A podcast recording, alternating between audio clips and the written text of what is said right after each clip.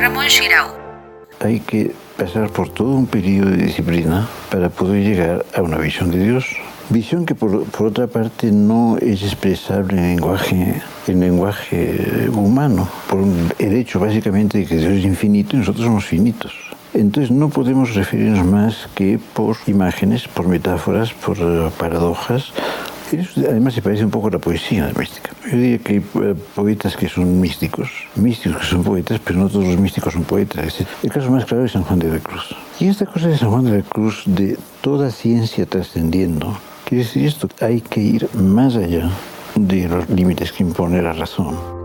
Esta es la voz del ensayista, poeta y filósofo Ramón Shirao, quien nació el 20 de enero de 1924 en Barcelona, España, lugar que abandonó debido a la Guerra Civil Española. Así, el joven autor llegó a México en 1939, país donde murió en 2017 y del que fue naturalizado en 1995. Se dice de Ramón Shirao que es un autor con una obra plural y versátil que transita entre géneros e idiomas sus ensayos escritos en español y la poesía principalmente en catalán.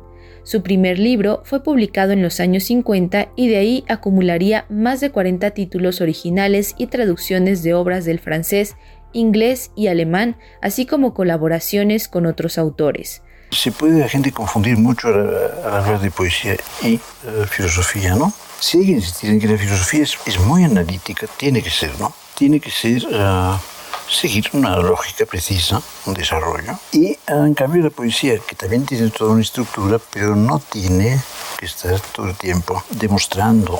La poesía más bien muestra, como el arte en general. La poesía está obviamente hecha de palabras, pero también la poesía está hecha de silencios en dos sentidos. Uno en que tiene que haber pausas, y ritmos, y cambios. Si no hubiera esto, pues la poesía tiene poco sentido. El ritmo es muy importante en poesía. El sonido es muy importante la palabra y el, sonido son la base de la poesía, ¿no? Y eso han dicho lingüistas.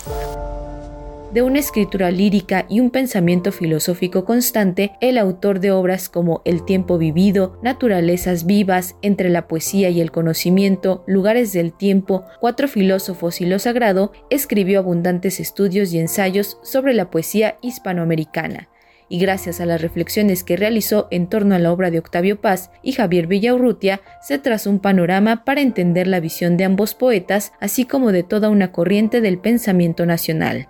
Ramón Shirao obtuvo diversas distinciones como el Premio Internacional Alfonso Reyes en 1988, el Premio Nacional de Ciencias y Artes en 1995, el noveno Premio Internacional Octavio Paz de Poesía y Ensayo 2009 por mencionar algunos. Además, fue nombrado doctor honoris causa por la Universidad Autónoma de Barcelona, la Universidad de las Américas y la Universidad Autónoma de México. Fue investigador emérito de la UNAM y creador emérito del Sistema Nacional de Creadores, así como miembro de el Colegio Nacional y de la Academia Mexicana de la Lengua. La poesía muchas veces remite a cosas que no son tan misteriosas, pero que no son del todo decibles.